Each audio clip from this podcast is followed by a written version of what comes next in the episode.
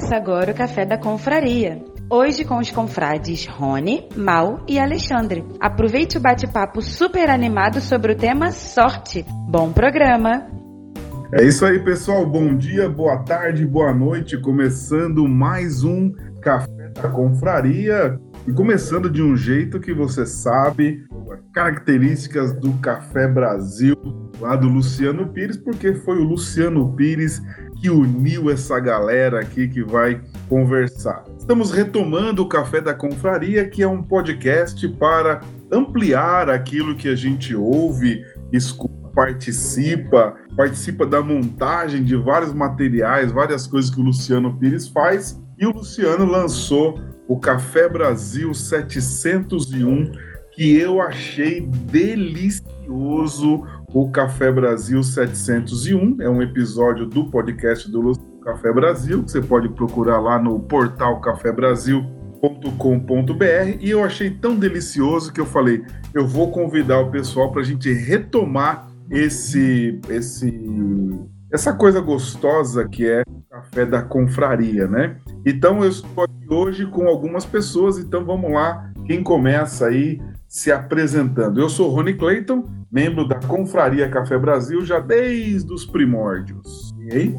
Bom, aqui é Alexandre, estou na confraria desde, acho que 2017, e participando, entrando e saindo de vez em quando, mas sempre presente desde que eu consiga. Opa, tô de volta aqui, eu tô na filhota para dormir. Bom, Rony já fez aí a apresentação, a Alexandre já deve ter se apresentado também, eu sou o Mal, e vamos lá discutir o 701.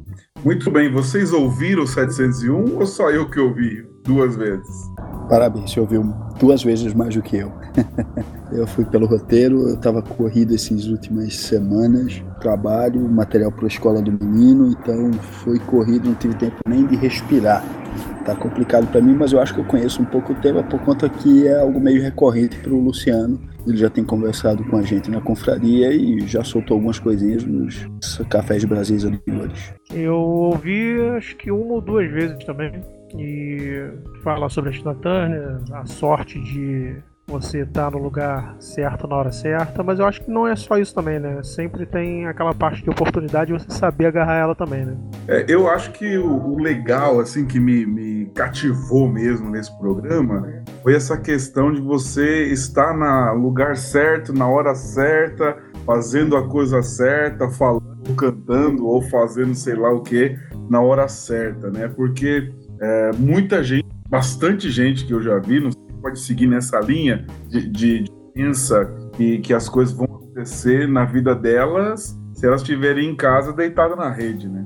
Então, eu conheço algumas pessoas que querem uh, ter uma vida diferente, querem ter uh, oportunidades na vida, querem construir carreiras, por exemplo, de sucesso, mas que não fazem por onde. Eu vou, eu vou dar um exemplo. Eu conheci uma moça que caiu na universidade pública, é fã de carteirinha da Manuela e ela falou para mim que a meritocracia não existe. E ela falou, e eu falei das viagens que eu faço tal, né? E ela falou assim: "Ah, ah que legal que o senhor vai lá para África, não sei o quê. Eu tenho muita vontade de ir pro Egito", ela falou. Aí ela falou assim: "Mas eu sei que eu nunca vou". Eu falei: Rapaz, mas quantos anos você tem, moça? Ela falou: Eu tenho 21. Mas eu tenho certeza que eu nunca vou para lá, porque eu sou realista. Eu falei, mas você tem só 21 anos. Você já perdeu o sonho, já perdeu a possibilidade de fazer a sua viagem é, para o Egito? Ela falou: Não, eu sei. Eu sei que eu não tenho mérito para chegar no Egito. Eu, eu achei um negócio sinistro, né? Então, isso aí influencia em, em algumas coisas, né? Um, o brasileiro, em sua grande maioria, ele não, não sonha, ele não, não tem mais é, norte, ele não tem mais heróis para se espelhar. Né? Antigamente, você perguntava para uma criança: pô, o que, você vai ser quando crescer, não sei o quê. E o cara se inspirava, de repente, em alguns quadrinhos, alguma coisa, ou alguma profissão. Que ele achava assim é, poderia seguir. Não, vai ser médico, vai ser policial, vai ser, porra, sei lá, engenheiro, ou ele quer ser um herói como, sei lá, Batman, alguma coisa assim. É, e você tinha aquela, aquela coisa de, de manter uh, um pouco o sonho vivo. Você não vê isso hoje. É até uma parte de falha da, da minha geração é, em relação à prole. É, você, eu acho que matou um pouco da, dessa cultura. Né? Então, esse é um ponto. O segundo ponto é justamente essa, essa galera de 20, 20 e pouco. Meu filho tá com 20 anos agora. Para minha sorte, né, ele foi bem treinado. Ele não tem medo de, de mudança. E eu sempre incuti isso nele, né? Foi que a única coisa certa na, na vida era imposto, mudança e a morte. Então ele sabe muito bem disso. Entendi. Essa galera, essa galera nova não tem noção do que é, é, iniciar e fazer alguma coisa. Muitos esperam quem os fez, vamos dizer assim, né? Quem porra, colocou no mundo tenha que prover tudo. Então, é, não tem aquela coisa do, do, do, da mãe que mastiga e depois dá tudo mastigado pro, pro filhote do animal. Eu acho que isso hoje está acontecendo com, com o ser humano. E aí é que a coisa é, é desgringola. Você vê um monte de gente que espera que caia do céu ou espera que alguém faça porque acha que, por ter sido posto no mundo, ele tem obrigação de fazer isso, né? Com, com pro filho, com o filho. E é aí que, que tá errado. Sim, concordo bastante com o que o Mal falou, mas eu acrescento mais algumas coisinhas. É, não é só a falta de modelos e exemplos que falta para a juventude de hoje ou para o brasileiro médio. Vamos esquecer a juventude, porque isso serve até para adolescentes de 50 anos. É, o problema maior, o que complementa a falta de modelo, é o brasileiro normal preferir parecer algo do que ser algo. Se eu pareço alguma coisa, se dane se eu fiz de verdade algo ou não. Agora, se eu sou algo, significa que eu tentei isso. E se eu tento, eu posso não conseguir. E aí que tá a falha. E aí que tá o problema pro brasileiro médio que quer parecer. Se eu tento e não consigo, significa que eu fui incompetente, significa que eu sou uma droga que não vale nada. Então é muito mais importante parecer só mais um anônimo do que parecer um fracassado. Daí está o problema. Entendi. É, é, isso é uma, é uma das coisas, né? Porque, na verdade, eu vejo que, que essa questão que o Mal falou da questão do sonho, né? É, muita gente não sonha com nada, né? Antigamente você perguntava e era rápido, hoje demora, aí a pessoa fica pensando. Eu percebo quando o Presuntinho faz apresentações, para quem tá ouvindo depois, eu sou palhaço e eu faço apresentações para crianças. Antigamente eu fazia uma atividade, eu chamava as crianças, perguntava o que, que você quer ser. Era médico, dentista, é, taxista, era não sei o que, não sei o que, não sei o que, não sei o que. Hoje as crianças ficam lá assim, ah, não sei. e aí eu, aí eu fico sem assunto. Ou então diz que quer ser youtuber, né? É, se espelha no Felipe Neto. O modelo que tem. É esse o modelo que tem, tá entendendo? O que é que tá no horizonte dessa gurizada de qualquer pessoa? É o que? Um youtuber? Um ator de TV, de novela? Um funkeiro? É, eu não tenho mais histórias sobre Dom Pedro I, Zé Bonifácio ou qualquer outra figura, qualquer pessoa que fez algo que se lascou ou se deu bem ou sofreu muito na vida para conquistar alguma coisa ou sempre foi sortudo. Nós não temos modelos de pessoas reais. A gente só tem que uh, uma máscara, que é um youtuber na TV, que aquilo não é a vida da pessoa, no computador, desculpa, uh, ou um artista que por definição, todo artista encarna um personagem que não existe. Então, exagerando aqui, a gente está dizendo que um artista ele está mentindo para o público, expondo algo que ele não é de verdade. Então, a gente não tem exemplos, a gente só ou tem exemplos loucos ou não tem nenhum. Vamos para a coisa mais trivial. A nota nosso, da nossa moeda é um bocado de bicho. Como é que eu vou inspirar olhando para uma garupa que está na nota de 100 reais? Um mico-leão dourado? Nada nos influencia a ser melhor em algo, uma pessoa melhor em algo. Ah, você vai para a religião como Rony, mas caramba, quantas pessoas conseguem chegar a esse nível de abstração para buscar algo imaterial como modelo? Não dá. Daí esse resultado que a gente tem agora. Entendi. Vamos, uh, vamos, vamos falar então. Uh, o Mal ouviu o programa, o 701 o Alexandre viu o roteiro. Então, o, o Luciano conta aqui, olha, ele fala sobre o documentário da Tina Turner que completaram 80 anos. Depois de se separar do seu marido, Ike Turner, após anos do relacionamento abusivo, Tina se tornou uma cantora de cassinos e bares, muitos deles até obscuros, até ser vista por um produtor que, impressionado, decidiu trabalhar com ela e apresentou-lhe uma canção Private Dancer. Tina diz que ouviu, não achou nada demais na música e disse o produtor: Tá bem, eu consigo cantar isso. O que se viu na sequência foi um sucesso estrondoso por mais de 30 anos. Mas o negócio é o seguinte: ela tava lá, ela tava fazendo alguma coisa, né? Ela tava lá, ela tava fazendo alguma coisa. Se ela tivesse em casa é, pensando que no que tinha acontecido, relacionamento abusivo, tal, tal, tal, talvez não tivesse acontecido nada. Mas a questão sorte e estar fazendo alguma coisa, eu acho que foi o que me cativou mesmo nesse programa é isso. Estar fazendo alguma coisa e a coisas, as, muitas outras coisas vão acontecer. Isso aí tem um outro, um outro ponto. Vamos lá. É, se não me engano, acho que foi o Ser Base falou. Por isso que nós estamos aqui, né? Por isso que nós estamos aqui, para ouvir outros pontos. Então, sim, sim, manda sim. bala. Se não me engano, acho que foi o Ser Base que falou num dos vídeos, ou numa das aulas, ou não lembro se foi um podcast, do Flávio Augusto. Que ele falou, eu lembro disso até hoje. A oportunidade é uma mulher sem rosto, com cabelo é, só na parte da frente da cabeça. Né? Então, quando você vê essa oportunidade, você agarra ela, porque depois que ela passar, você não vai conseguir agarrar mais. Porque ela não tem nada atrás para você agarrar, não tem cabelo, não tem nada. Então, mesmo ela tendo passado pelo relacionamento abusivo e tudo mais, e estar fazendo alguma coisa, ela foi apta a agarrar a oportunidade que foi dada a ela. Ela poderia muito bem continuar cantando, ter dito não pro produtor e não ter conseguido nada depois disso. Então, a oportunidade foi agarrada no momento certo. Existe o preparo, ela já, já era preparada, ela já cantava, e ela agarrou a oportunidade ali na hora que apareceu para ela. E aí você pode acrescentar um outro detalhe do estar tá pronto e agarrar a oportunidade e não deixar escapar. Necessidade de precisar resolver alguma coisa, cumprir alguma obrigação, algum dever, não se submeter a um sofrimento, um, uma situação que te paralise. Estou diminuindo a angústia que ela passou, não. Na verdade, ela deve ter passado por angústia terrível. Tanner batia uh, de maneira absurda nela, mas ela, não, tudo bem, mas eu preciso viver, eu preciso seguir minha vida e não ficar aqui me lamuriando. Esse é outro fator importantíssimo que gera essa bendita sorte. É, eu estava uh, ouvindo, né, tô com um audiobook legal essa semana eu tava ouvindo ele. Adoro fazer isso lavando a louça. É a sutil arte de ligar o foda-se. E ele fala exatamente é, sobre é, a parte do problema. Primeiro ele diz que felicidade é você resolver os seus problemas.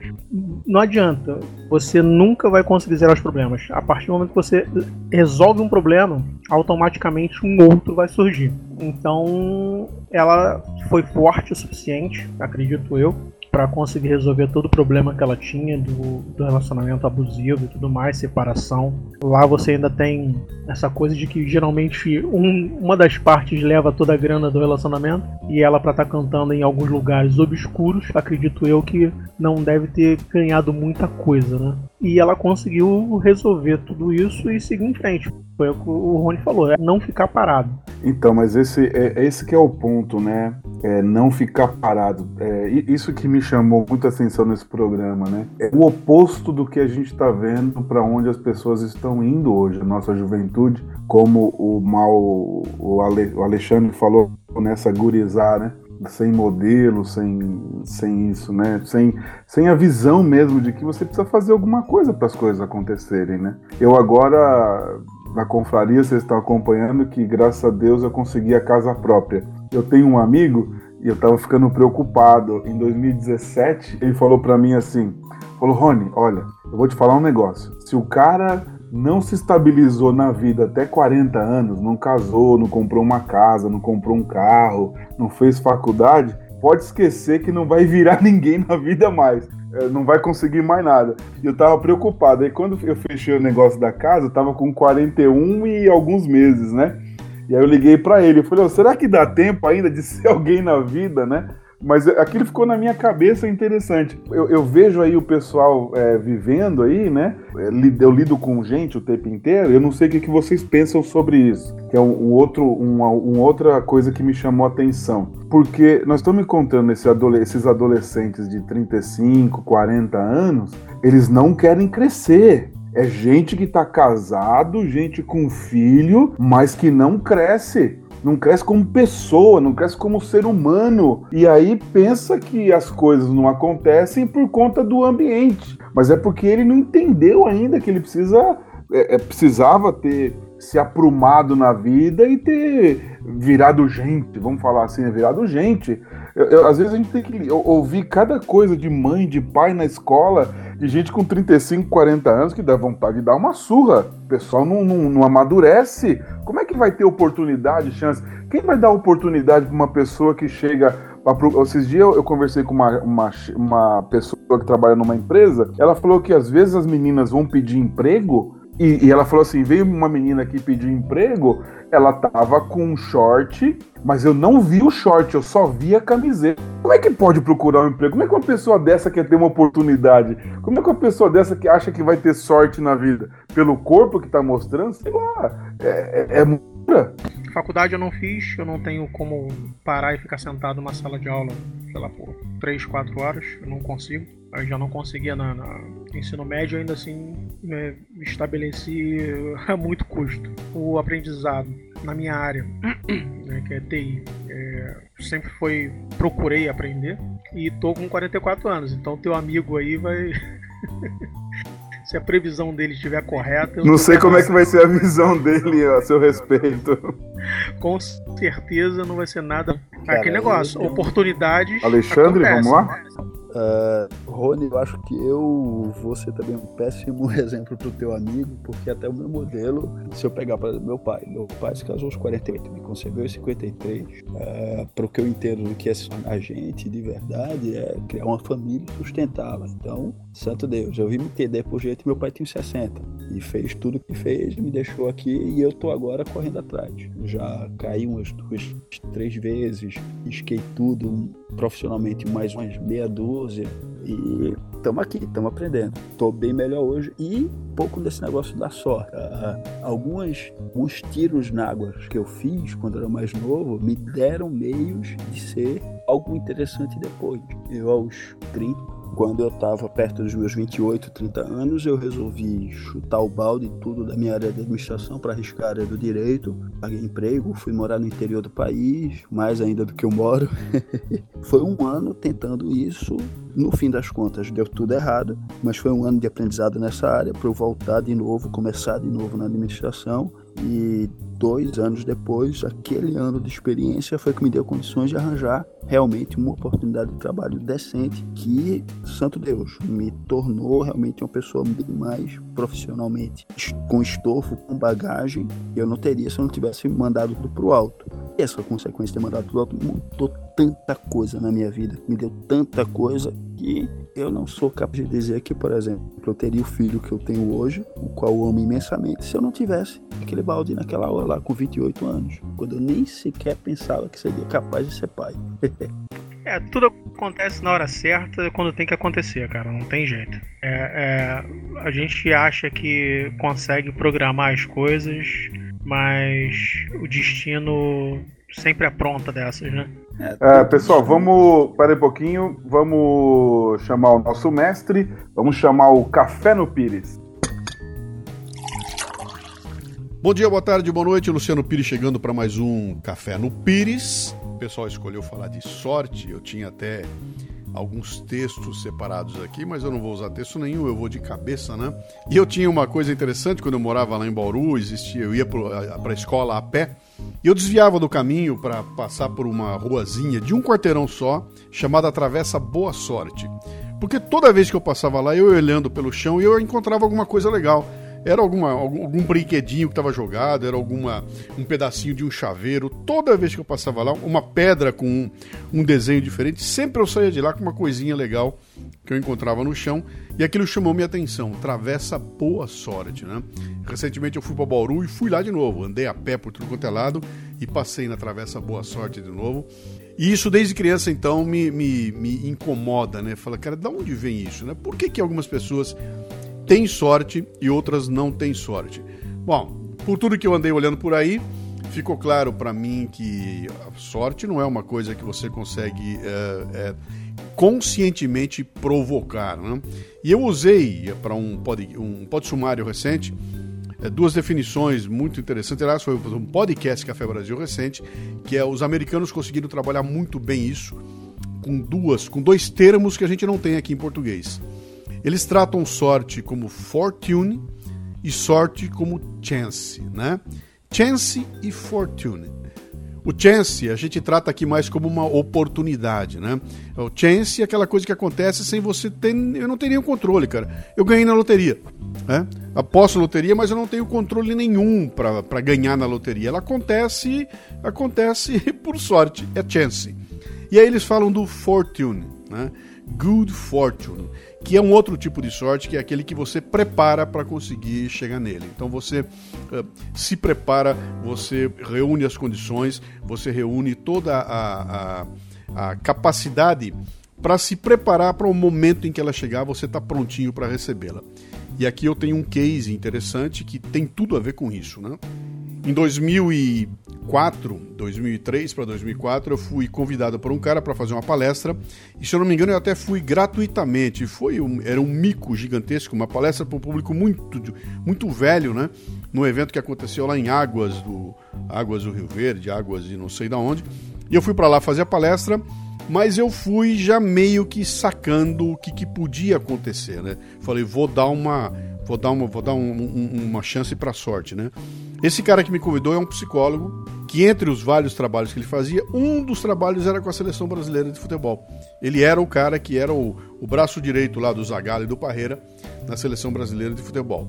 E eu falei, cara, sabe o que eu vou fazer? Eu vou lá para esse evento, não vou cobrar nada, eu vou cobrar muito barato, vou fazer a palestra e vou arrasar na palestra. Esse cara vai estar tá lá, vai me assistir, vai ficar tão agradecido que ele vai acabar me levando para palestrar para a seleção brasileira de futebol. E foi isso que eu fiz, cara. E não deu outra, bicho. Passou algumas semanas, logo no, em agosto de 2004, esse cara me telefona e me passa pelo telefone um briefing. Cara, vai começar a eliminatória da Copa do Mundo de 2006. O primeiro jogo é contra a Bolívia, o Brasil vai perder, porque vai entrar de salto alto, porque acabou de ganhar da, Ingl... da, da Argentina agora a, a Copa América. E eu queria saber, ele vai entrar de salto alto e vai perder. E eu queria saber se você não ia lá fazer a palestra para a seleção brasileira de futebol, é, para mostrar para eles que ninguém tropeça em montanha, tropeça em pedregulho. E eu, pô, aceitei imediatamente e lá fui eu fazer de graça a palestra para a seleção brasileira de futebol, levei uma mala de livros e dei de presente para todo mundo e ganhei de volta uma experiência única na minha vida que eu teria pago para fazer, né? Eu fui lá, fiz a... aquilo virou um pedaço da minha palestra do Everest, virou uma referência para mim para o resto da vida. Meu material de marketing tem as fotos comigo falando para a seleção. E quem olha de fora fala: Meu, puta sorte, bicho, você foi chamado. Foi sorte coisa nenhuma. Dizer, eu me preparei, eu entendi que havia ali uma oportunidade, fui, fiz o melhor que eu podia fazer, de graça, apostando que lá na frente talvez houvesse uma oportunidade. Não havia nada seguro, eu não sabia se tinha oportunidade para isso. Eu sabia que os caras já tinham levado outros palestrantes anteriormente para falar para a seleção, mas não tinha garantia nenhuma de que isso podia acontecer. Mas no momento em que a oportunidade surgiu, eu tinha preparado a cama e a sorte sorriu para mim. Fui lá, fiz uma palestra inesquecível e até hoje isso me serve. Então fica aí meio que uma, uma lição, né? Dá pra gente dar uma mãozinha pra sorte, assim.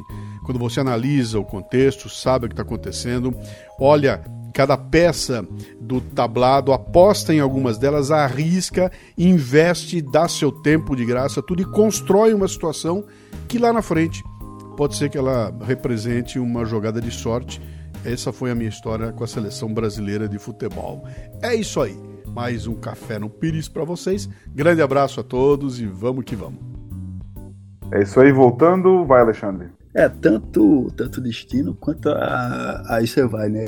Aí vai a crença de cada um. Aquelas tuas escolhas de antes tiveram tais consequências. Que aí eu amarro de volta com a, com a gurizada, aqueles adolescentes que vivem na casa dos pais, assim, adolescente, o cara de 40 anos. Ele não quer decidir porque ele não quer arcar com a responsabilidade da decisão tomada. É muito mais cômodo ficar na inação, ficando sem fazer nada, só brincando de fazer alguma coisa, porque não tem consequência. Se eu não faço, eu não tenho que responder porque eu fiz. É aquele moleque que diz: Não, não quebrei, não, não derrubei nada, não. Precisando, sei lá, uma Havaianas de pau de vida para tomar, tomar prumo.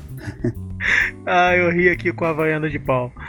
É, irmãos Piologo, lembrei do Partoba de hoje cedo. Vamos lá. Cara, tomar decisão é viver, porque você toma decisão e não importa. Ou seja, né? Porque é aquele negócio, até não tomar uma decisão é tomar uma decisão. E você vai arcar com as consequências dessa decisão que você tomou. E isso é vida, cara. Isso é viver. Precisa. É precisamente. A, a inação é uma decisão em si. Aí dou um, um salto das minhas referências malucas. Isso aí eu descobri lendo ficção científica Duna, o livro que é um imenso tratado sobre ficção científica, mas na verdade é política. O cara tá mostrando lá que, olha, você não tomar uma decisão nesse instante significa uma consequência muito maior. Então você acha que tá deixando tudo rolar e não vai afetar nada, cara, isso vai atrapalhar enormemente, porque se você não age, você não tem controle. Não tendo controle, as pessoas decidem por você, não você pela sua vida. E... Beleza, vamos dar uma li... uh, para, ter... parafraseando, só para fazer fechar aqui, parafraseando até um, um, um desses novos, como é que eu posso dizer? É o Cortella, né? Que ele fala é, os ausentes nunca têm razão. Por quê? Qualquer coisa que ele não esteja lá para decidir, inclusive sobre a vida dele, alguém vai decidir e ele nunca vai poder reclamar depois. Verdade. Uh, no roteiro também tem uma frase assim, ó. Gente sortuda é aquela que mantém os olhos, mente e coração abertos, sempre disponíveis para a sorte. Somos treinados a focar em uma direção, mas no mundo real estamos rodeados de oportunidades. E aí eu quero ir para um pensamento assim: é, qual é a oportunidade que vocês tiveram e que deu bastante resultado na sua vida? Ó, aquela oportunidade, eu peguei aquela e aquela mudou completamente o rumo das coisas para mim. Eu, eu, agarrei aquela oportunidade. Qual foi? Se eu, se eu, contar isso, vai ficar meio pesado o programa. Então, Mas conta uma um... leve aí. Deixa eu fazer o intermediário, então. É... Bom, mais uma vez vou, vou referenciar o, o, o, meu filho, mas é inevitável não dizer isso. Uh, eu segui um momento da minha vida que eu decidi casar para poder ter filho. Tava achando que naquela época eu achava, ainda não tinha a convicção que eu tenho hoje que eu deveria ser pai, mesmo não tendo jeito para isso. Cara, chutei o balde, casei, para no mês seguinte já descobrir que estávamos grávidos. O filho veio e simplesmente virou minha cabeça de vida, minha vida de cabeça para baixo. Ainda bem, porque eu acho que eu deixei de ser moleque pra, pra poder ser, ser adulto. Ainda tô virando adulto, mas tá aí uma consequência incrivelmente boa que compensa todo e qualquer perrengue, sofrimento, uh, estresse que eu possa ter tido depois disso. Mas é inestimável, foi inestimável. Beleza, vai lá, Mal. Então, eu também tenho essa, essa coisa de. É, vamos lá. Eu, desde os meus 10 anos de idade, sabia que eu teria uma filha Inclusive já sabia o nome dela, né? Então, quando eu casei a primeira vez, casei com 23 anos, fiz aquele acordo, né? Com a minha ex-mulher, né? Mulher na época. Falei, ah, se for menino, você dá o um nome, se for menina, é, eu vou escolher. Eu, eu já sabia, todos os meus amigos sabiam também, que eu sempre queria ter uma filha. Tá lá, tudo bem. Aí, pô, beleza, engravidou, blá blá blá, pô, foi aquele estresse, a gente sempre faz as vontades da mulher, né?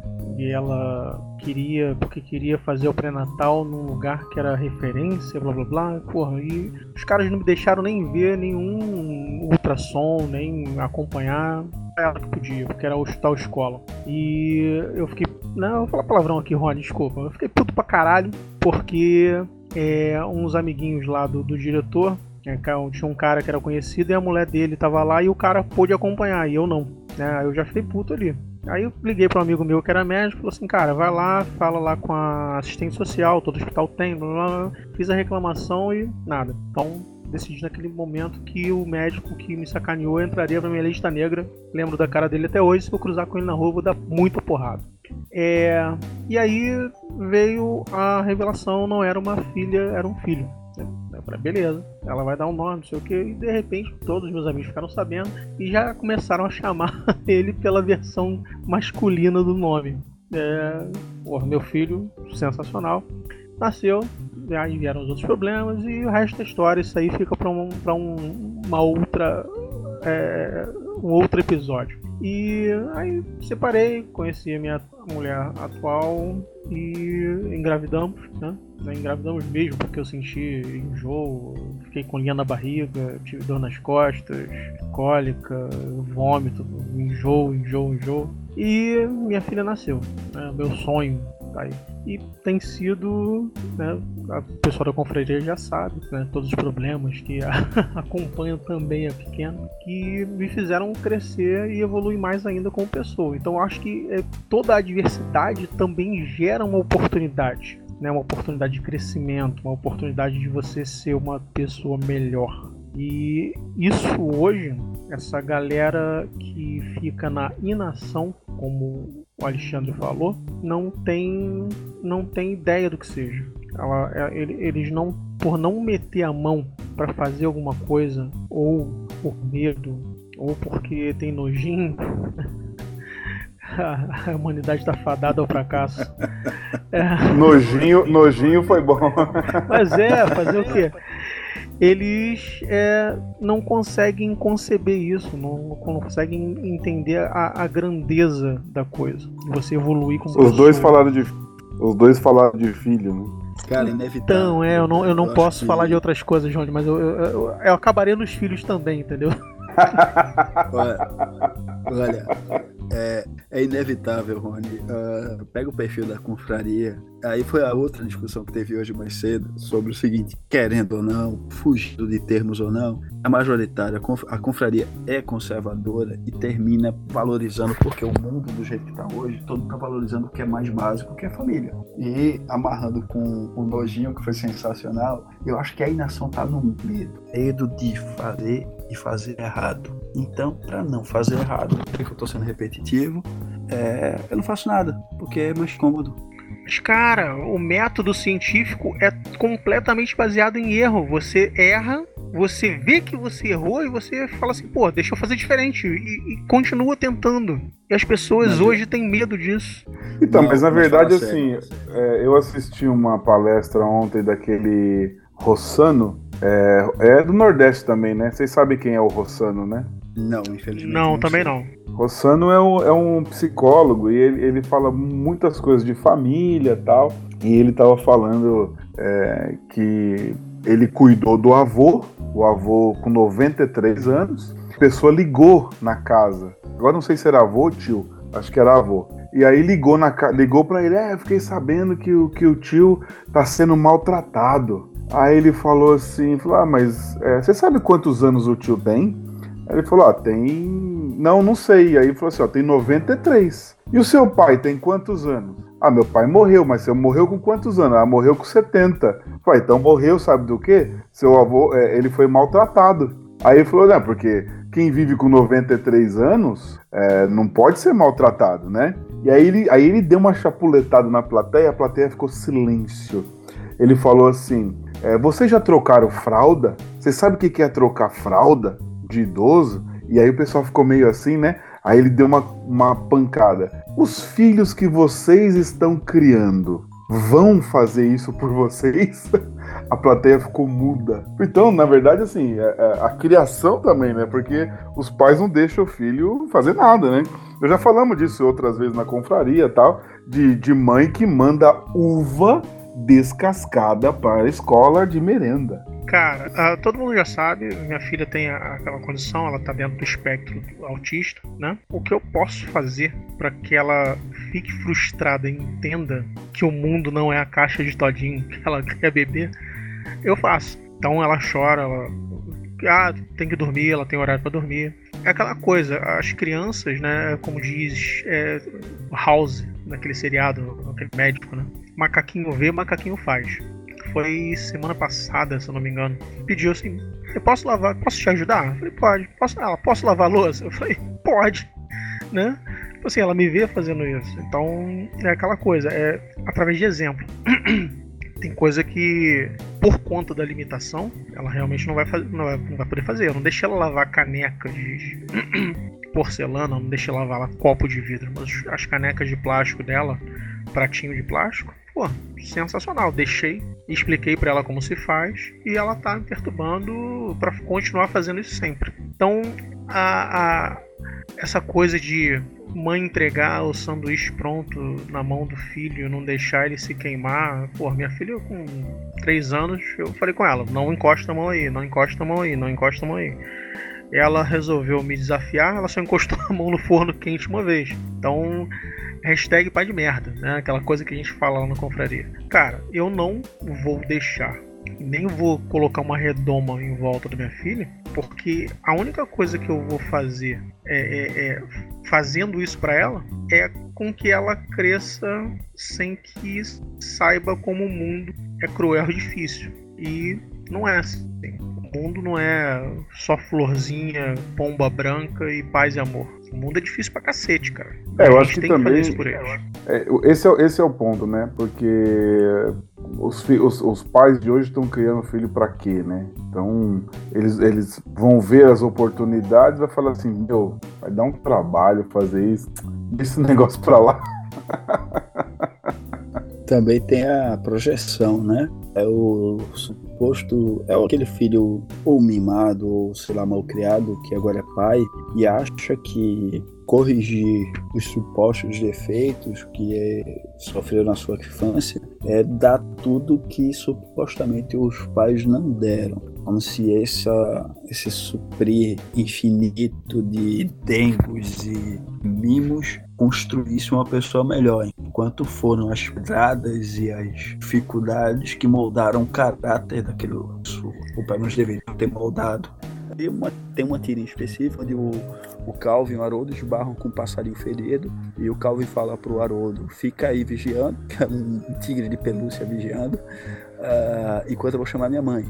Até que o Haroldo pergunta, sim, mas como é que você sabe que ela vai resolver? Aí o, o Calvin responde, é, é, óbvio que ela sabe, ela não seria mãe se não tivesse uma manual de instrução para resolver todos os problemas. Caramba, é que coisa mais tradicional, mais. Lindo, lindo é, isso. Eu confio, confio em alguém mais do que isso, pô. E é um moleque super evitado que, em tese, é o disruptivo, é o inventor.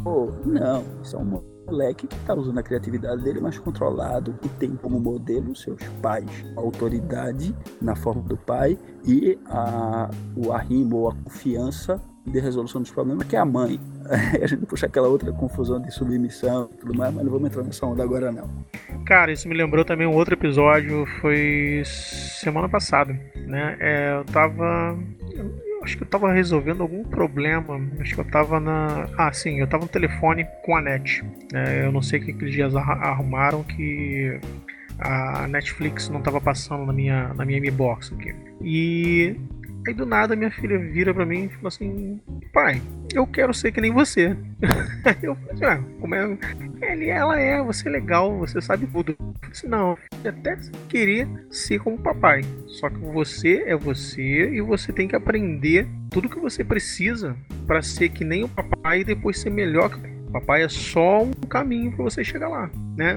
Isso assim é, é, é para você. Você falou de autoridade e eu lembrei exatamente disso. A autoridade, ela não é uma coisa imposta, ela é uma coisa conquistada.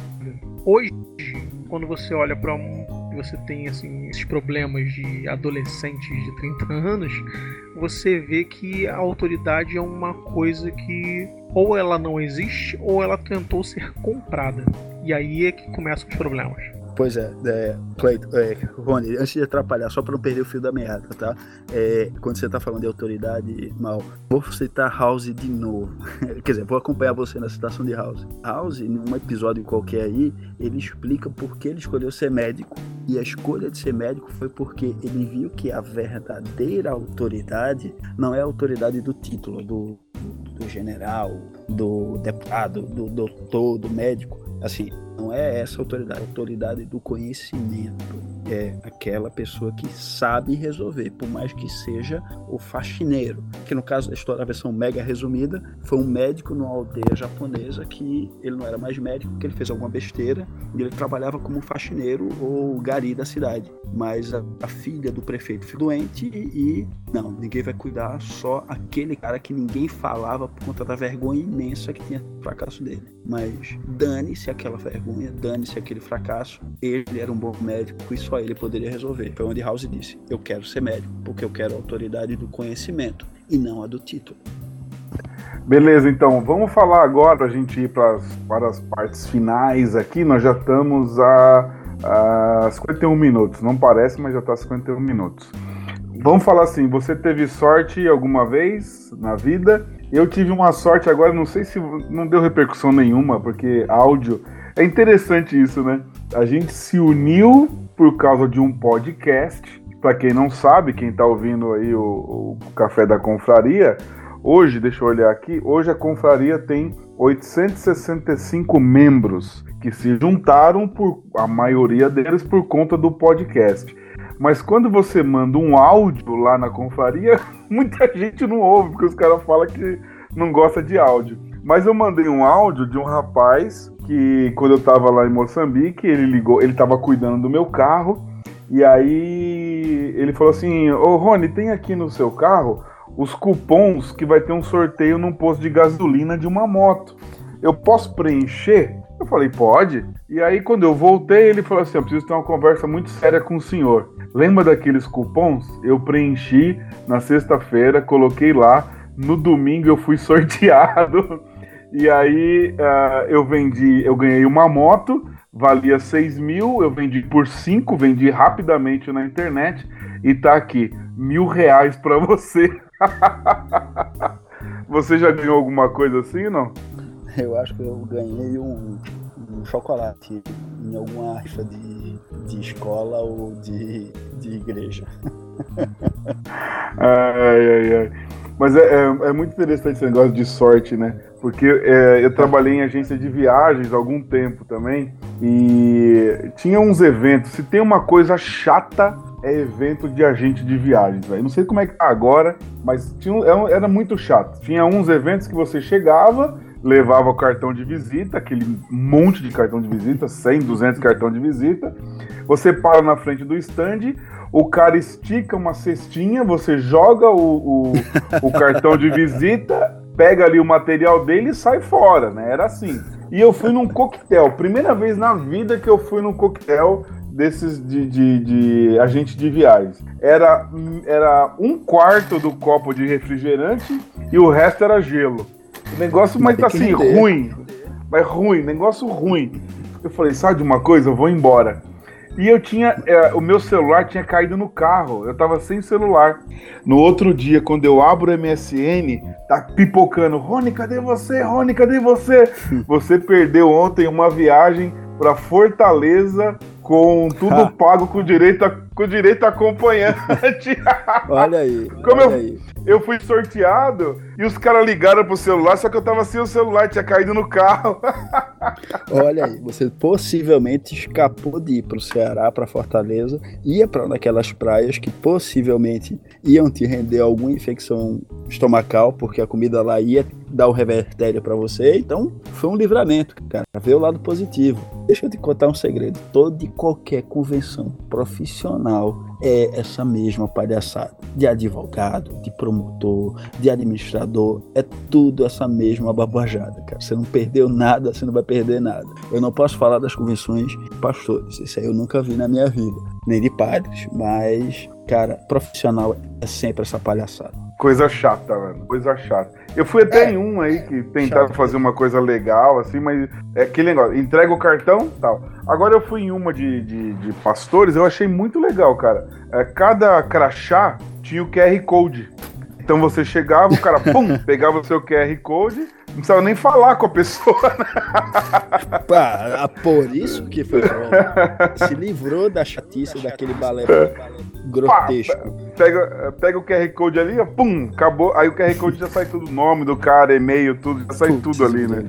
Olha, Coisa ah, chata. assim, todo, todo e qualquer evento profissional, na verdade, se resume o seguinte: é um expediente de trabalho. Você não pode ser você, você tem que representar ou a empresa que você é, ou o cargo na empresa. É tudo um grande, uma grande balé de máscaras onde você não consegue ser você mesmo, porque se você for, ai meu Deus, será que o pessoal do RH vai gostar? Eita, aquele cara que fornece coisa pra mim, se ele vê que eu não gosto de tal coisa, é, é- é ridículo, é ridículo. Ou você chuta o balde porque você não é grande coisa hierarquicamente, aí tá tranquilo. É, Eu, quando nas minhas funções mais básicas, eu podia chegar e ir para um show de rock, esbarrar com o pessoal do financeiro, dizer, pô, Alexandre, tu é roqueiro? Eu sou. Ah, as coisas se resolveram enormemente mais fáceis para mim depois que o pessoal do setor financeiro de TI descobriu que eu era roqueiro. Aí é porque eu era um, um Hellis analista, mas se fosse outra coisa, poderia ter problema, porque ia ter um pagodeiro que não ia gostar disso. Tá? É, convenção profissional é sempre essa palhaçada, uma droga. Beleza, então. Mal, tá aí? Voltou? Tô, não? tô aqui, tô aqui, tô aqui. Conta aí o seu episódio de sorte. Rapaz, ah, sorte, sorte, sorte, sorte. Você foi sorteado em alguma coisa? Ganhou alguma Não, coisa? Nunca fui, cara. Não, peraí, você no mínimo igual a mim ganhou um, um sonho de valsa em algum sorteio de rifa de escola. Não, não, não. Não. É, eu eu, não, eu não, não costumava não ganhar muita coisa, já contei aqui o que eu ganhei. Mas sabe que na Copa ah, eu acertei o placar final da Copa. e tinha aquele, aquele monte de promoção no, no, no, no Facebook, né? Tava dando carro pra quem acertar carro, moto, não sei o que. Eu ganhei um açaí. ganhei um açaí. aí. Um açaí de 15 reais. eu nunca ganhei nada. Olha aí. Ó, episódio de sorte foi assim, não foi sorte, mas foi preparo, né? Meu Estão filho, meu filho na, na tava na terceira série. E aí era época de festa junina e tudo mais. Ele queria que queria ganhar a bicicleta que tava lá, conseguir ganhar quem vendesse mais é, é, rifa, né? E, pô, falei assim, ah, beleza, vamos lá, vamos ajudar. Eu, né? eu tava, porra, tinha feito várias coisas de negócio de venda e tudo mais, eu tava afiado pra caramba. Eu queria. Era horrível pra falar com as pessoas, fechar qualquer coisa, então eu lia, consumia, fiz curso, porra, muita coisa pra, pra parte de vendas. Então, eu, na época eu tava bem pra caramba. E aí eu falei assim, pô, beleza, vamos fazer, mas você vai ter que me ajudar. E pequeno, tudo bem. E a gente, né, falou assim, pô, deixa eu pegar as cartelas, né, cada cartela ali, pô, né, era uma folha. Em cada folha, se não me engano, acho que tinha 20 é, é, papeizinhos de rifa, alguma coisa assim. Pô, cada uma, vem, porra, acho que era vendido por 50 centavos. Era um... Eu lembro que a folha inteira dava 10 reais. Isso foi, né? Empolgação, eu falei assim, ó, beleza, vamos lá. Aí saí com ele, porra, passear com o cachorro, todo mundo já, já me conhecia. É, o cachorro tinha passe livre em praticamente todos os, os- os lugares, menos restaurante, mercado e locadora. Mas o resto ele entrava de boa, farmácia, não sei o que. Sempre ficou, foi comportado. É, adestrei ele e é, o pessoal adorava. O... Eu falei com o meu filho, falei assim, ó, vamos lá. Como é que você vai fazer isso aí com- pra vender? Você tem que apelar. Ele apelar? Eu falei assim, é, tem que deixar as pessoas felizes ou tristes. Ele tá bom. E como é que faz? Eu falei, ó, você vai. é? Tô- essa história onde vai dar. Você vai, vai pegar a folha, vai colocar ela na sua mão dobradinha, coloca as duas mãos para trás. Você vai virar para a pessoa, e vai perguntar assim: Você quer fazer uma criança feliz? E faz o olho do gato de botas do Shrek. Isso. E aí eu falo assim: Nenhuma pessoa no mundo quer ser má. Toda, todo, toda pessoa vai querer fazer uma criança feliz. E aí quando falo assim: Ah, quer. Você vai pegar a sua mãozinha, vai colocar pra frente junto com o papel e vai falar assim: então compra pra mim, pra eu ganhar a bicicleta. E assim foi. Aí, Ou pô, né? seja, você ensinou seu filho a ser uma alma de gato. Isso aí. Aí, né, eu tô. fu- fui na escola e falei assim, porra, né? Folha pra caramba. E aí, cheguei lá na diretora e falei assim, pô, como é que tá o placar aí? Como é que tá? Ela, pô, tá em 300. Eu falei assim, caralho, 300 reais. Puta que pariu. Eu comprava umas três bicicletas com isso, né? Aí eu falei, tranquilo. E tô, né, porra, eu falei, me dá umas folhas aí. E tá vendendo, vendendo, porra, sério, acho que foi uns 450 que a gente conseguiu, cara. Eu falei, foi a bicicleta mais cara do mundo, mais cara. Porque, porra, esse dinheiro foi todo pra escola. eu comprava muita bicicleta pra ele, mas ele queria aquela, fazer o quê? E né, no dia da festa, por festa junina, porra, é, era uma escola mais é, assim de, de, de, vertente protestante, não sei, é, né, e não chamava de, de, festa junina, chamava de festa do milho. Falei, ah, beleza, é, tem angu, tem milho, tem tudo, é festa junina, tem fogueira, pronto. Aí eu tô Brasil é lá. É ótimo, tá? Desculpa, mal, mas Brasil é ótimo. né? Complicado. Sensacional. Complicado, complicado. E aí eu tô lá, né? Assim, porra, a gente vai ganhar, né? Porra, 450 reais, sei o quê. E aí, porra, meu filho realmente ganha a bicicleta. Só que aí, depois eu conversando com a professora, aí ela fala assim: não, eram 300 tickets de 50 centavos, não eram 300 reais. Eu falei assim: puta que pariu, meu irmão. Essa bicicleta vale ouro. Mas pelo menos a criança ficou feliz, né? E aprendeu a vender com isso. Eram também. 300 então, tickets. Eram 300, tickets. Eram 300 tickets de 50, 50 Caramba, que bicicleta é essa? Caramba, é, é? É, e eu tava achando que eram 300 reais, cara. Então isso não foi sorte. então, foi sorte, não foi, né? Que doideira. Uh, muito bom, pessoal. Muito bom conversar com vocês aqui no Café da Confraria. Alexandre, suas considerações finais, 22 segundos para você. Ah, galera, é, é, obrigado pela, pela, pela, participação, fantástico, foi bacana pra caramba, contei algumas histórias boas e só para manter o hábito, quem estiver ouvindo aqui, por favor, por favor, valeu um clássico, faz bem para você. Abraço, gente. Osmar, vamos lá? Suas considerações finais, 22 segundos. Então, eu vou junto com o Alexandre, além de ler o clássico, não tenha nojinho, porque se você continuar com nojinho, a espécie não faz continuidade, tá? E como dizia a mãe de uma amiga minha, amiga entre aspas, né? É uma amiga. É, sexo é nojento. E se você não consegue fazer isso, você vai ser frígido por detergência. Eu não é, entendi nada que, que tem a ver. Não tem nada a ver com o nosso programa aqui, mas tá bom. Então, é a continuidade tem, da espécie tem sim, pô. Tem tudo a ver. Como é que a sorte vai acontecer se você não meter as caras? Entre as coisas. perfeito, perfeito. O pior é que eu não vou poder mandar isso aqui pra ninguém da meu ciclo de amizade. Muito bem, pessoal. Você... É o pé à frente, rapaz. Você que tem uma mente poluída. É isso aí, pessoal. Esse aqui é o Café da Confraria São Gente, lá na Confraria Café Brasil. E você precisa conhecer o Café Brasil Premium do Luciano Pires. Você vai gostar bastante. Você pode ouvir o Café Brasil, você pode ouvir o Cafezinho, você pode ouvir também o Leadercast. São três podcasts aí do Luciano Pires. Você procura lá, você vai achar e a gente se uniu lá na confraria, por isso nós estamos aqui no Café da Confraria. Muito obrigado, fique com Deus, até logo, tchau, tchau. Boa noite. Boa noite, Cine Moreira.